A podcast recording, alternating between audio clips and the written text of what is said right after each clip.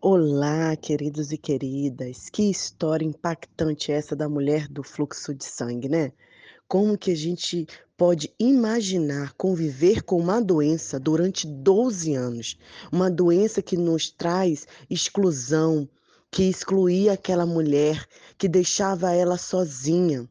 Mas, graças ao nosso Senhor Jesus, ela foi libertada da desesperança. A gente que vive no século XXI temos total dificuldade de entender como que uma pessoa vivia 12 anos sangrando. Realmente, graças ao Pai, a nossa medicina evoluiu muito e está muito diferente do que nos tempos de Jesus. Aquela mulher realmente passava por uma situação muito delicada.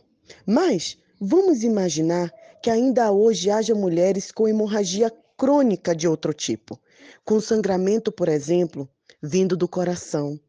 Mulheres que podem ter sido violentadas, violadas, mulheres que podem ter sido traídas, ofendidas, insultadas, mulheres que podem ter pego uma doença sexualmente transmissível, sendo que nunca teve outra relação sem ser com seu esposo, então está agora a sofrer sabendo que foi injustiçada pela própria pessoa que confiou.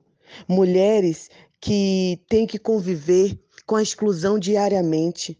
Mulheres que foram demitidas do emprego e começam a relembrar palavras da mãe, da família, que sempre disseram que elas não seriam nada. Aqui mesmo no norte de Moçambique, existe um hábito muito ruim de quando as mães estão nervosas dizer para as crianças que elas não são nada, que elas são feias.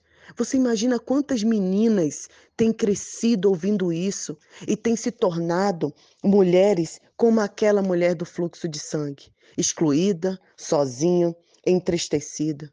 Quantas mulheres têm que passar, acaba passando pelas situações adversas, pelo aborto.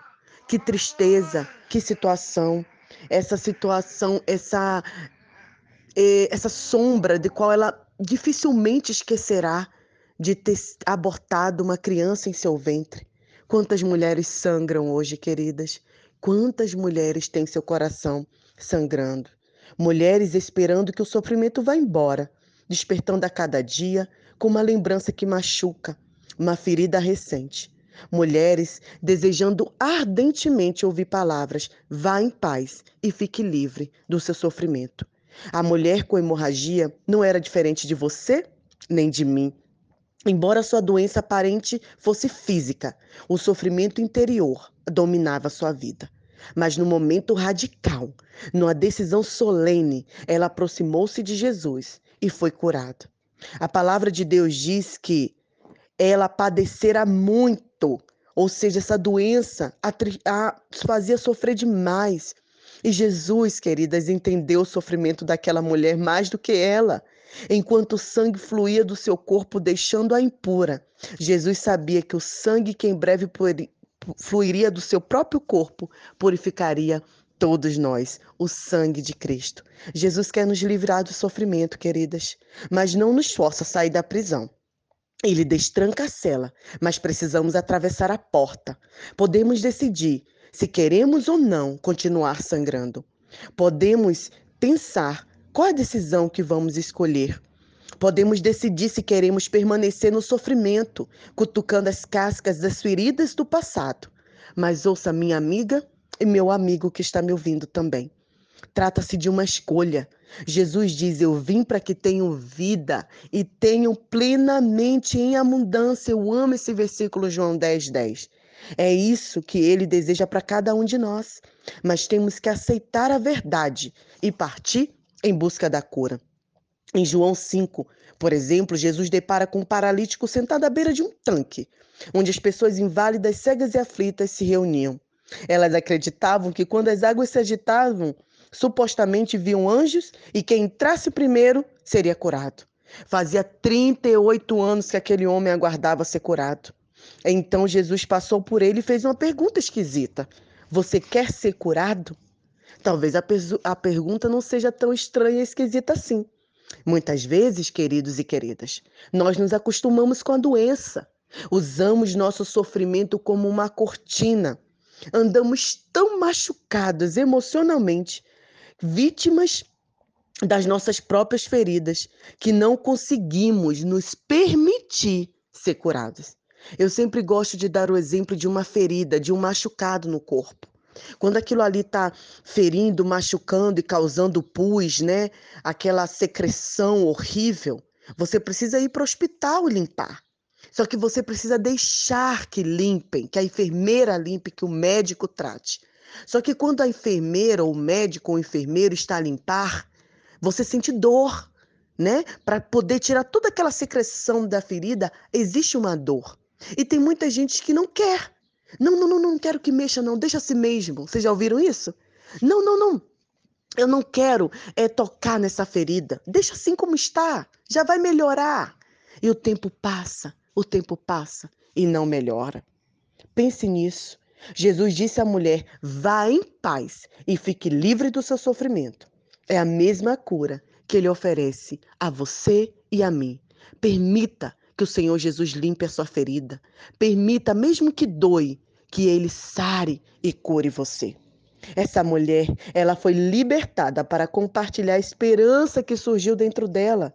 Jesus poderia facilmente ter deixado essa mulher embora curada. Mas ele não fez isso. Ele queria que ela contasse à multidão o que aconteceu. Portanto, chamou ela e perguntou: Quem me tocou? E ela disse: Fui eu. Finalmente ela disse em voz alta, e então quebrou aquelas regras que a excluía. Diante da multidão ansiosa, todos testemunharam acerca do que aconteceu. No Evangelho de Lucas acrescenta a frase interessante. Então, a mulher, vendo que não conseguira passar despercebida, veio tremendo e prostrou-se aos seus pés, na presença de todo o povo. Ela contou porque tinha tocado nele e como for instantemente curada. Observe a frase: na presença de todo o povo. Lembre-se, naquela época, as mulheres eram consideradas pessoas que não podiam confiar. E o testemunho de uma mulher é inadmissível, era inaceitável como prova no tribunal. Jesus, porém, desmascarou o modo de pensar daquela, daquela gente. Ela foi testemunha do poder de Deus operando por intermédio do seu filho.